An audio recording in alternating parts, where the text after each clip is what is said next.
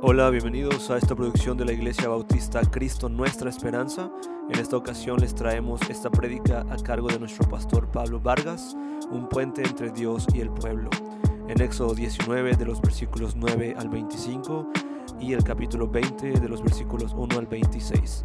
Recuerden que estamos utilizando el material del pastor Miguel Núñez, La Ley de la Libertad, el cual pueden adquirir en la librería de nuestra iglesia local. Esperamos que el Espíritu Santo use este sermón para predicarles el Evangelio a sus mentes y corazones. Bendiciones.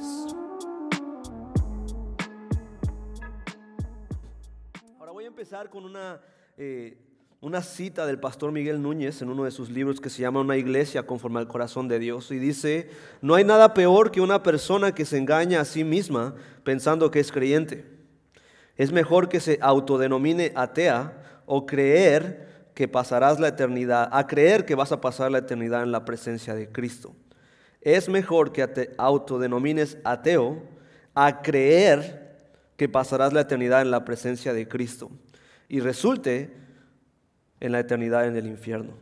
Por lo tanto, no hay nada más peligroso que querer burlar la santidad de Dios de lunes a sábado y querer comprarla los domingos a un precio muy barato. Miguel Núñez.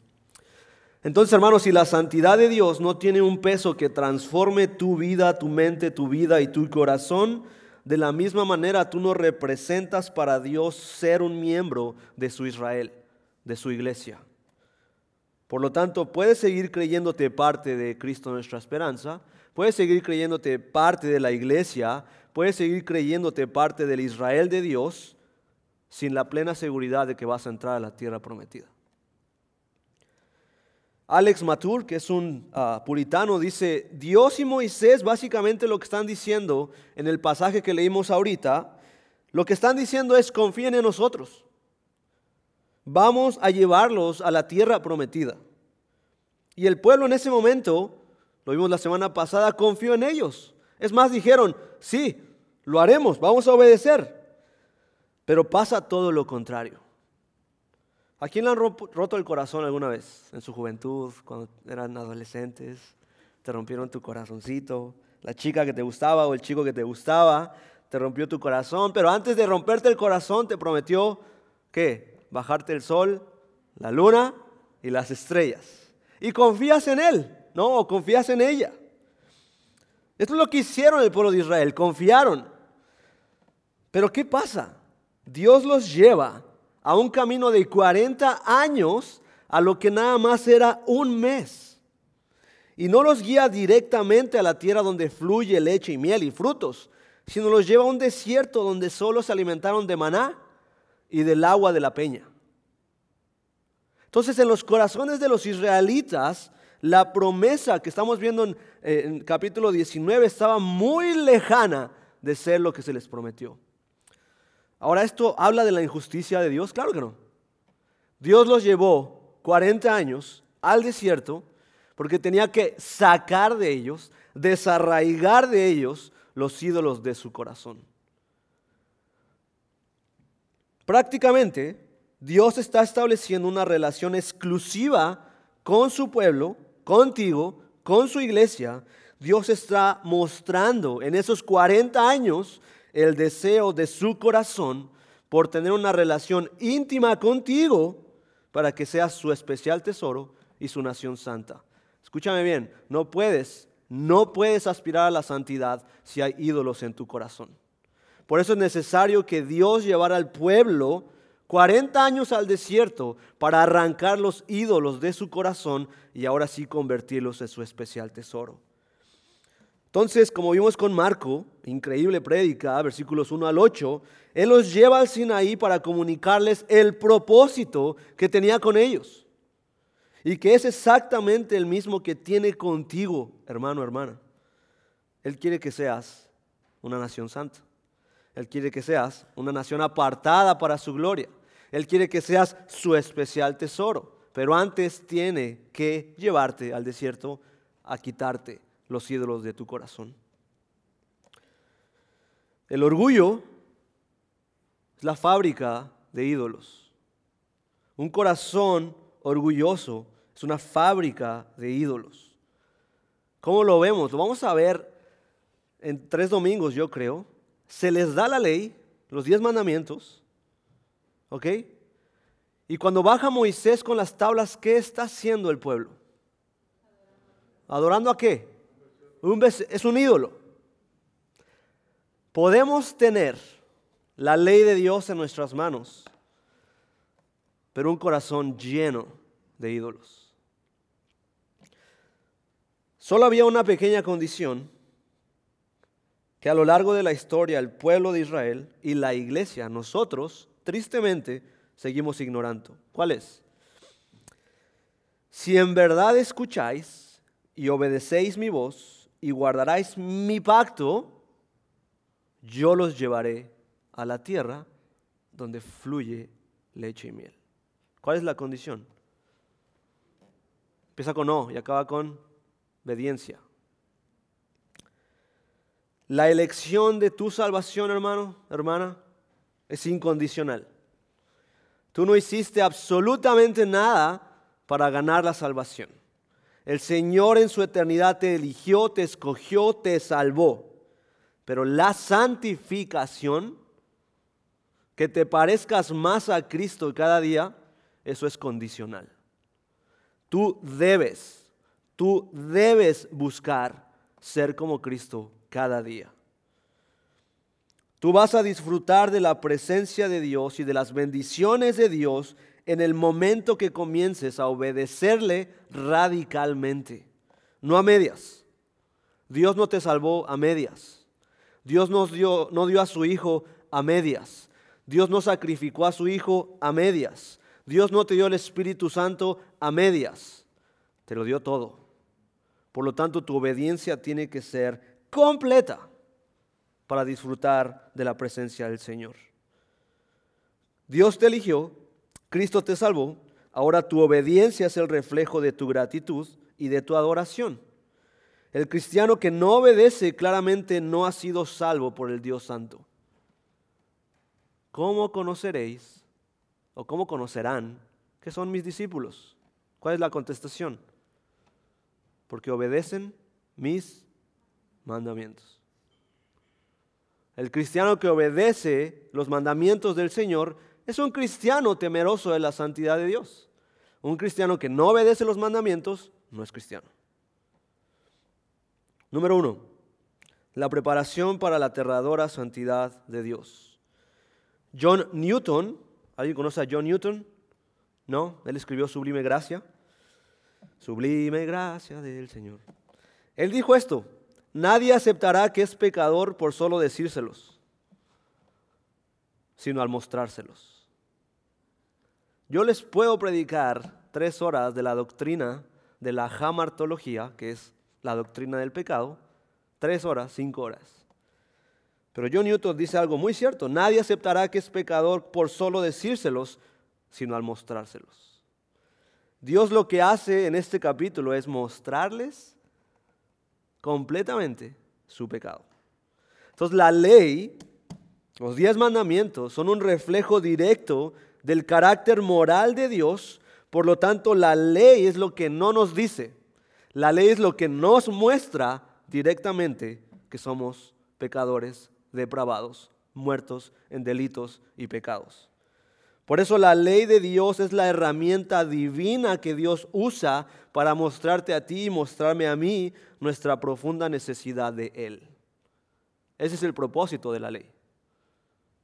Ya, hemos, ya, ya, dijo Pastor, ya dijo Marco, ya voy a decirlo yo, si tú crees que estamos en la época de la gracia y que la, ley no importa, estás en un error. La ley es nuestro ayo, es nuestra guía para llevarnos a Cristo.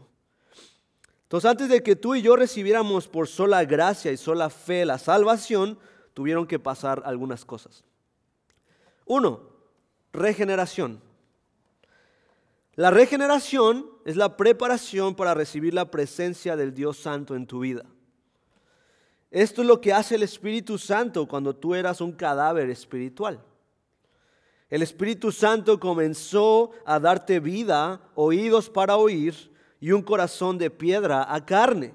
Comenzó a purificarte para este momento que te encuentres con el Dios Santo. es lo que pasó aquí con Israel. Esto es lo siguiente que hizo Dios con Israel. Los lleva al desierto, los lleva al Sinaí, prepara la montaña y pone límites y le dice a Moisés, ve y purifica al pueblo, porque yo voy a descender. Dios ordena que el pueblo de Israel se prepare, se purifique y se consagre antes de encontrarse con el Dios Santo. Si tú, si un cadáver espiritual, se presentara del Dios, ante el Dios Santo sin la intervención de Cristo, sin la intervención del Espíritu Santo, sería completamente consumido por su gloria.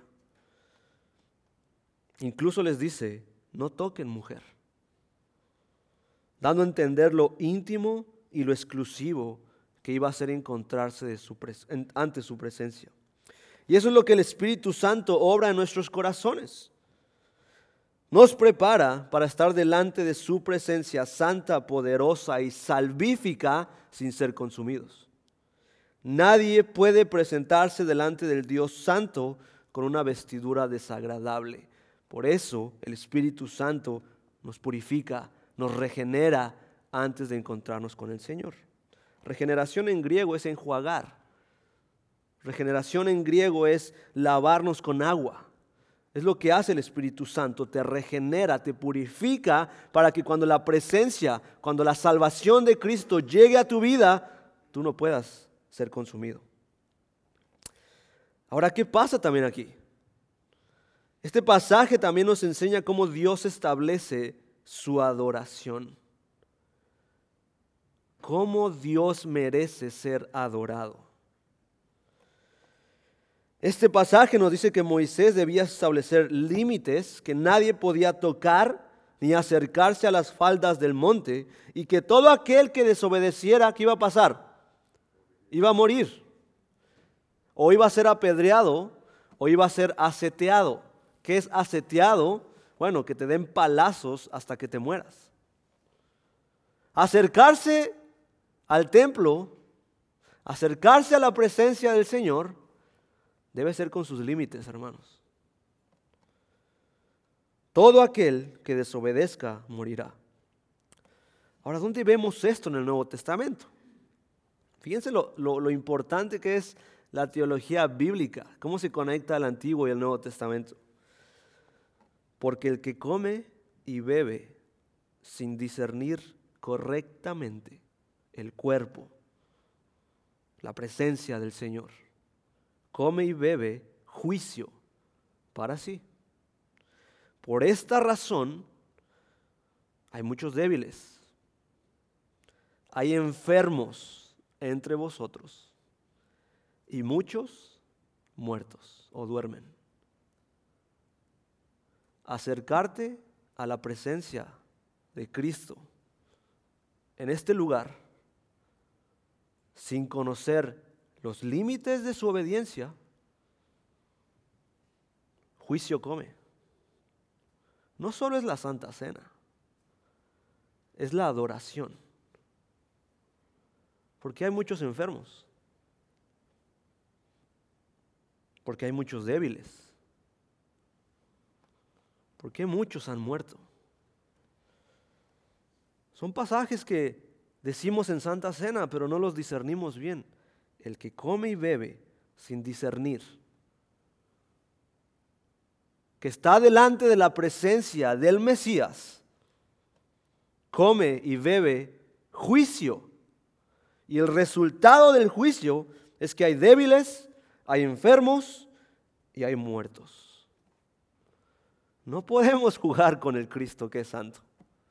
No podemos jugar con Cristo que es santo. Acercarse a la presencia santa de Cristo no se debe tomar en la ligera. Lo dijo Marco en la primera predicación. Trivializar a Dios, restarle importancia al Mesías, resulta en juicio.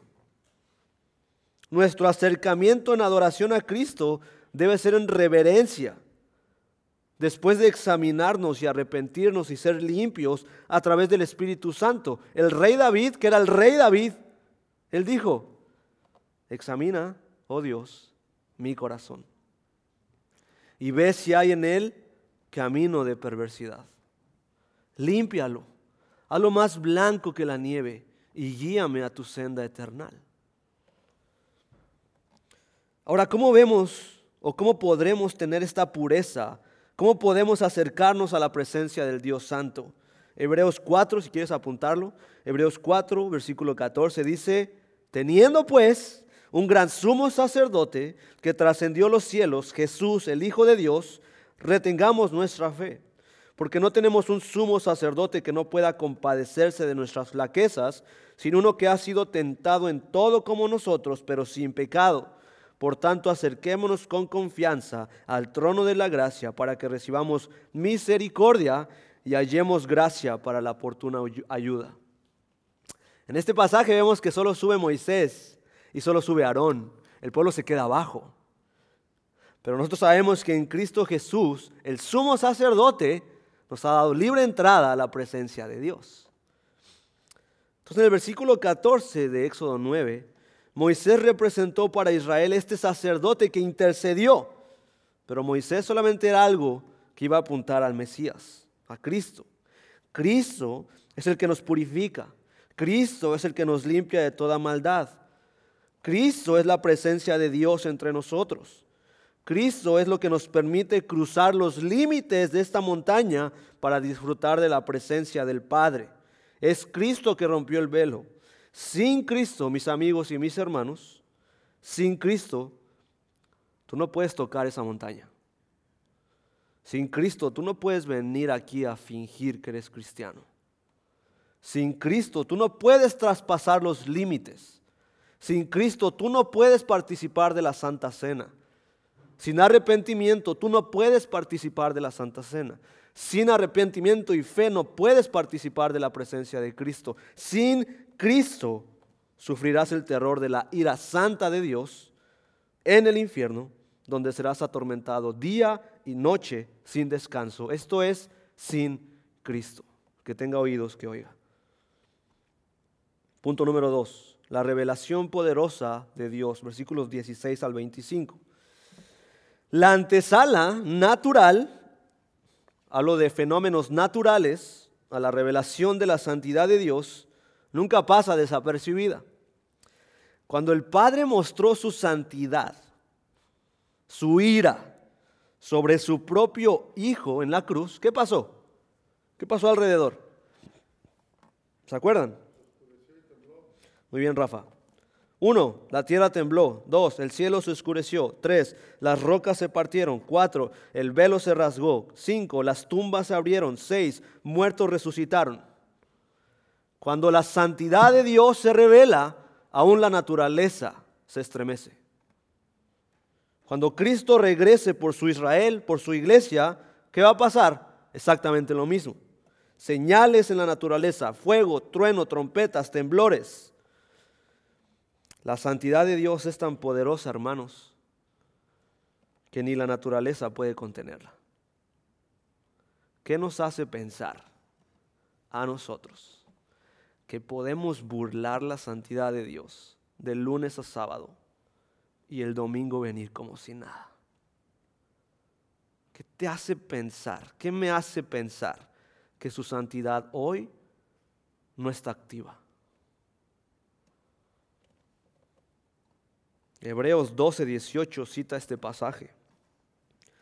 Porque no os habéis acercado a un monte que se pueda tocar, ni a fuego ardiente, ni a tinieblas, ni a oscuridad, ni torbellino, ni sonido de trompeta, ni a ruido de palabras, tal que los que oyeron rogaron que no se les hablara más. El pueblo le dijo a Moisés, háblanos tú, pero que ya no nos hable Dios, porque la santidad de Dios los estremecía. Porque no podían soportar el mandato si aún una bestia toca el monte, será apedreada hasta morir.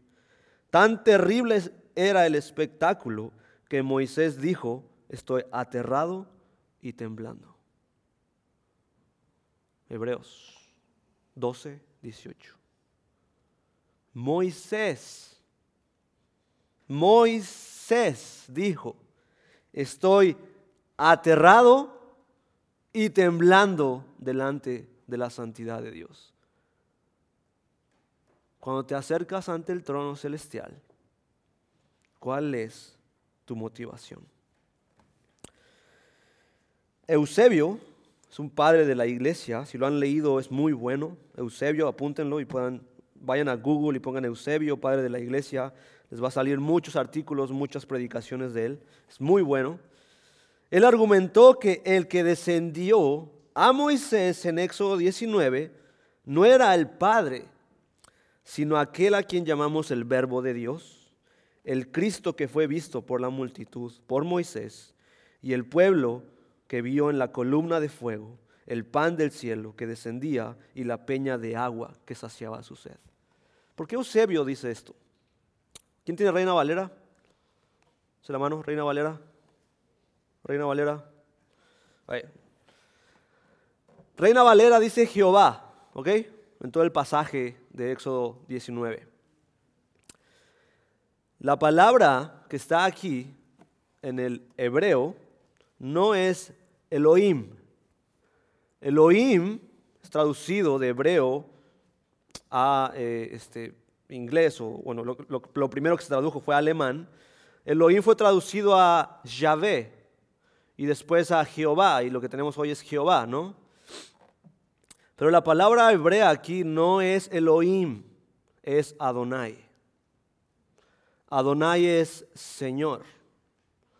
Cuando está la palabra Señor, Adonai, no se refiere al Padre, se refiere al Hijo. Entonces en el hebreo, el, en, el, en el escrito hebreo original, en Éxodo 19, se usa la palabra Adonai, Señor, el Mesías. El Mesías, Cristo, es el que descendió a esta montaña a entregarle y mostrar el carácter de su Padre y de Él mismo, que es santo. Lo que vemos en Éxodo 19 es una cristofanía, una aparición de Cristo en el Antiguo Testamento. Las terribles consecuencias de tocar la montaña resaltan que no estamos tratando con una entidad terrenal, no estás tratando con tu hijo que se revela contra ti. No estás tratando con alguien que te quiere golpear. No estás tratando con un terremoto, un maremoto. No estás tratando con un temblor. No se compara la santidad de Dios a nada. Si les gusta leer, uno de los libros más increíbles que he leído, aparte de la Biblia, es La santidad de Dios de Sproul. Vamos a apuntarlo, La santidad de Dios, R.C. Sproul. Y él dice esto que me encanta. Solo una vez en toda la Sagrada Escritura se eleva a tercer grado un atributo de Dios. Una sola vez se menciona una característica de Dios tres veces seguidas. La Biblia dice que Dios es santo, santo, santo. No es que Él sea meramente santo o incluso santo, santo. Él es santo, santo, santo. La Biblia nunca dice que Dios es amor, amor, amor, misericordia, misericordia, misericordia, justicia, justicia, justicia, digno, digno, digno. Él dice, la Biblia dice, santo, santo, santo. Toda la tierra esté llena de su gloria, dice Sproul. Sí, mis hermanos, santo, santo, santo. Ver y honrar la santidad de Dios es absolutamente esencial para que captes una imagen precisa de quién es Él. Por eso si no reconoces que Cristo es santo, no vas a reconocer que tú eres pecador. Mientras más entiendas la santidad de Dios, más vas a entender tu pecado. Y mientras más entiendas tu pecado, más vas a necesitar la santidad de Dios. Así se maneja la vida cristiana. Las advertencias de Éxodo 19 aclaran esto. Pero hay algo muy hermoso en este pasaje, que son los detalles muy pequeños. Él es santo, pero todavía nos invita a acercarnos a la montaña. No deben tocar la montaña, pero deben acercarse a ella. Deben llegar a esa montaña. Deben venir a ella porque Dios va a venir a esa montaña. Este capítulo, por lo tanto, nos presenta dos realidades de la vida cristiana. Que la santidad de Dios y su poder es inaccesible, pero también muestra su misericordia al traernos en Cristo Jesús a este monte santo. Dios no puede ser manejado por el hombre caído. he visto por ahí videos. Dios es un caballero. Ay, sí, e-, Él te invita. Él es un caballero que, te abre la puerta, que toca antes de entrar a tu corazón, eh, que te pregunta si, si, yo puedo entrar a tu corazón. Eso, no es eso es una tontería. El hombre no puede manejar a Dios a su antojo. Si Dios te ha elegido para salvarte, Él va a derrumbar esa puerta aunque tú no quieras. Puedes tener 20 mil cerrojos en la puerta de tu corazón, pero si Él ha decidido salvarte, Él va a derrumbarlo, Él va a conquistarte y Él te va a hacer su especial tesoro. Sí, amén, amén, claro que amén. Dios no puede ser manejado por el hombre caído, pero se puede acercar a Él porque Él se ha acercado a nosotros. Nosotros amamos a Dios porque Él nos amó primero. Por eso, para terminar, punto número tres, la invitación del Dios Santo a su pacto divino. Versículo 21 y después todo el 20 hasta el versículo 21. Entonces, este punto de la invitación del Dios Santo a su pacto santo es del versículo 21 del capítulo 19, todo el capítulo 20 hasta el versículo 21. Entonces, esto significa que somos bienvenidos a venir, pero debemos venir con reverencia y con plena conciencia de su santidad y su poder. No me acuerdo que a uno de los jóvenes le conté que cuando estuve en Tailandia, algo que me impresionaba de los niños es que llegaban delante de su papá y no llegaban como que, hola papá, o ¿qué onda jefe? o ¿cómo estás? ¿Qué rollo? No, ellos llegaban y llegaban así. Y lo que tenían que decir era papi o papá. Y hasta que el papá les decía, dime hijo, ellos podían alzar la cabeza. Eso es en muchas tribus, eh, muchas tribus eh, no alcanzadas también. Se maneja mucho la reverencia al Padre. No es lo, que mismo, es lo mismo que tenemos que practicar acá. No porque Dios sea un Dios que nos odie o sea un Dios que, eh, un dictador. No, no, no. Sino porque es un Dios santo. Y porque Dios es santo, debes venir con reverencia. Debemos venir con reverencia. Padre, aquí está este pecador. Padre, aquí está tu siervo. Padre, perdóname por mis pecados. Padre, acepta mi adoración. Padre, Padre, eres santo. Y uno se pregunta si la iglesia moderna tiene una visión lo suficientemente grande de la santidad de Dios como para temblar ante su presencia. ¿La tenemos o no? ¿Somos una iglesia moderna? Sí, estamos en el 2022. Pero tenemos una suficiente conciencia de la santidad de Dios o no? ¿Sentimos siquiera alguna necesidad de prepararme para la presencia del Señor?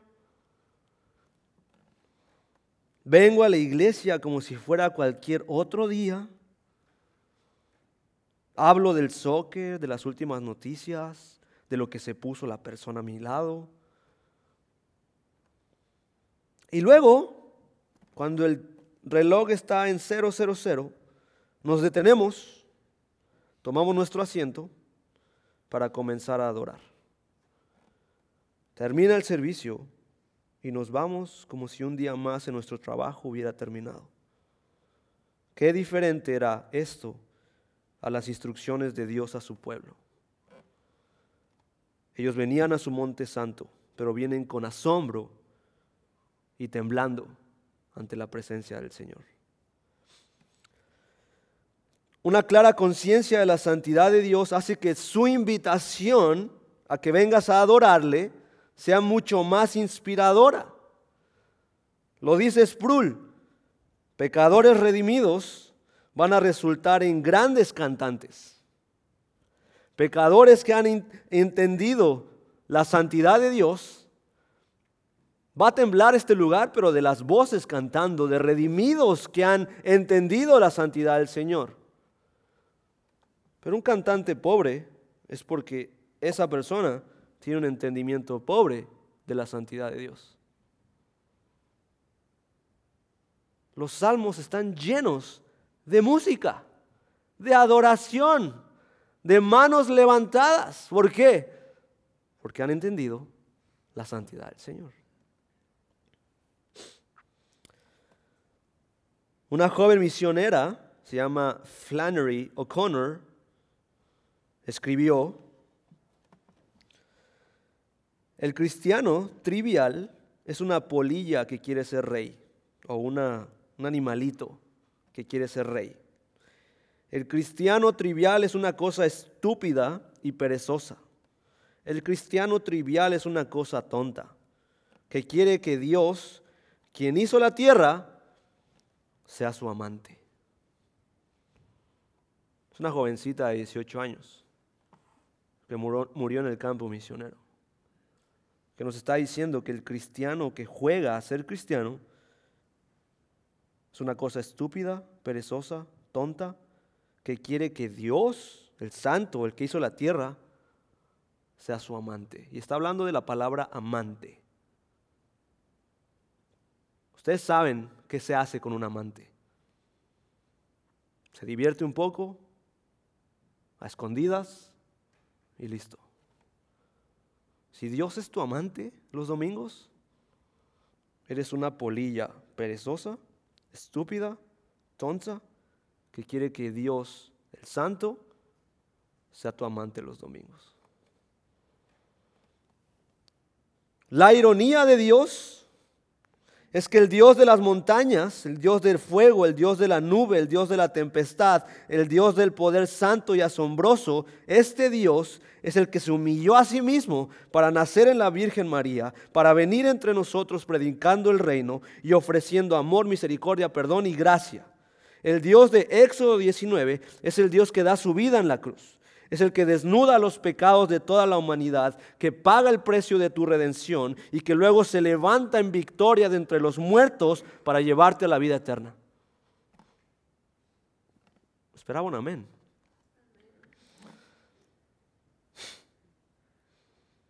El Dios que nos invita a venir es el Dios mismo que ha venido a nosotros.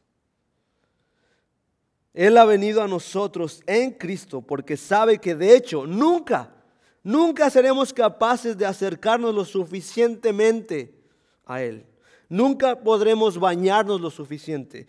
Nunca podemos ser lo suficientemente rápido. Nunca seremos lo suficientemente inteligentes para abstenernos del pecado. Nunca podemos purificarnos lo suficiente para ver que Él es santo. Nunca, nunca. Por eso aquel que es santo vino a hacerse hombre para romper el velo y llevarte a la santidad del Dios. Porque en Cristo, este versículo es muy fuerte, en Cristo Dios estaba reconciliando consigo al mundo, no tomándole en cuenta los pecados y encomendándonos a nosotros el mensaje de la reconciliación. Siéntete gozoso, hermano, porque tú tienes el Evangelio en tu corazón. Tenemos la revelación completa del Señor. Israel no tenía esto. Para Israel el momento más cercano a este plan perfecto de redención fue esto. Amarás a Dios sobre todas las cosas. No tomarás el nombre de Dios en vano. Santificarás las fiestas. Honrarás a tu padre y a tu madre. No matarás. No cometerás actos impuros. No robarás no dirás falso testimonio ni mentirás.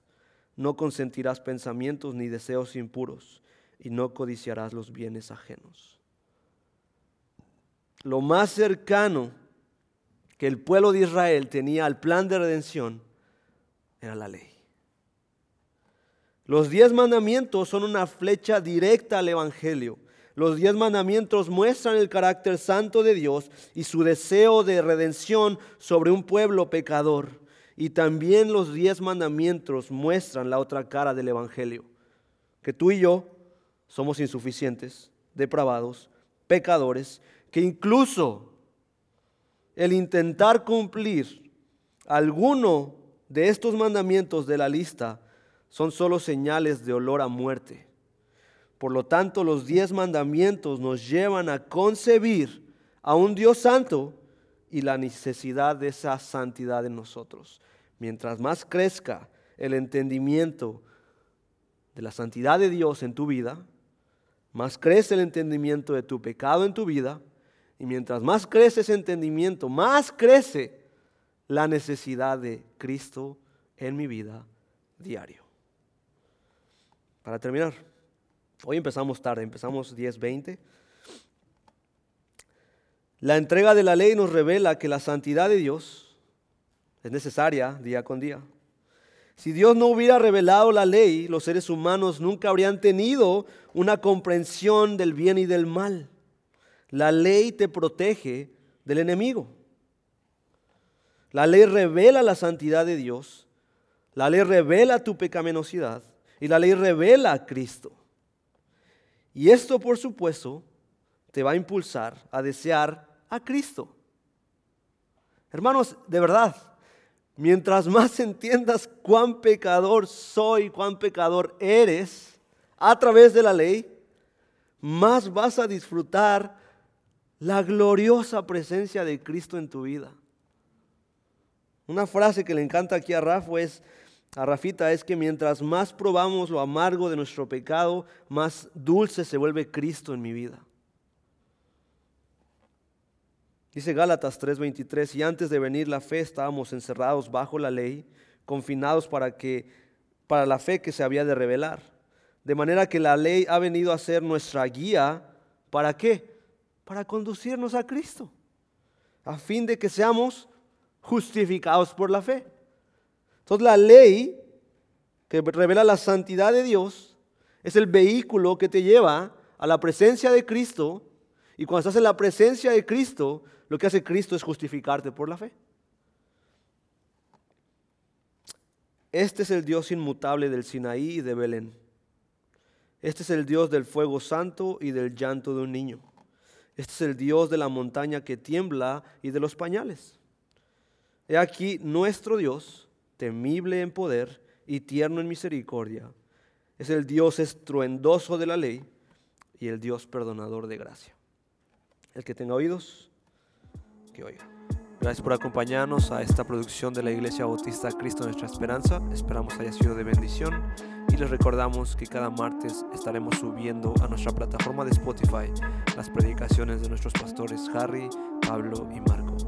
Gracias por acompañarnos. Bendiciones.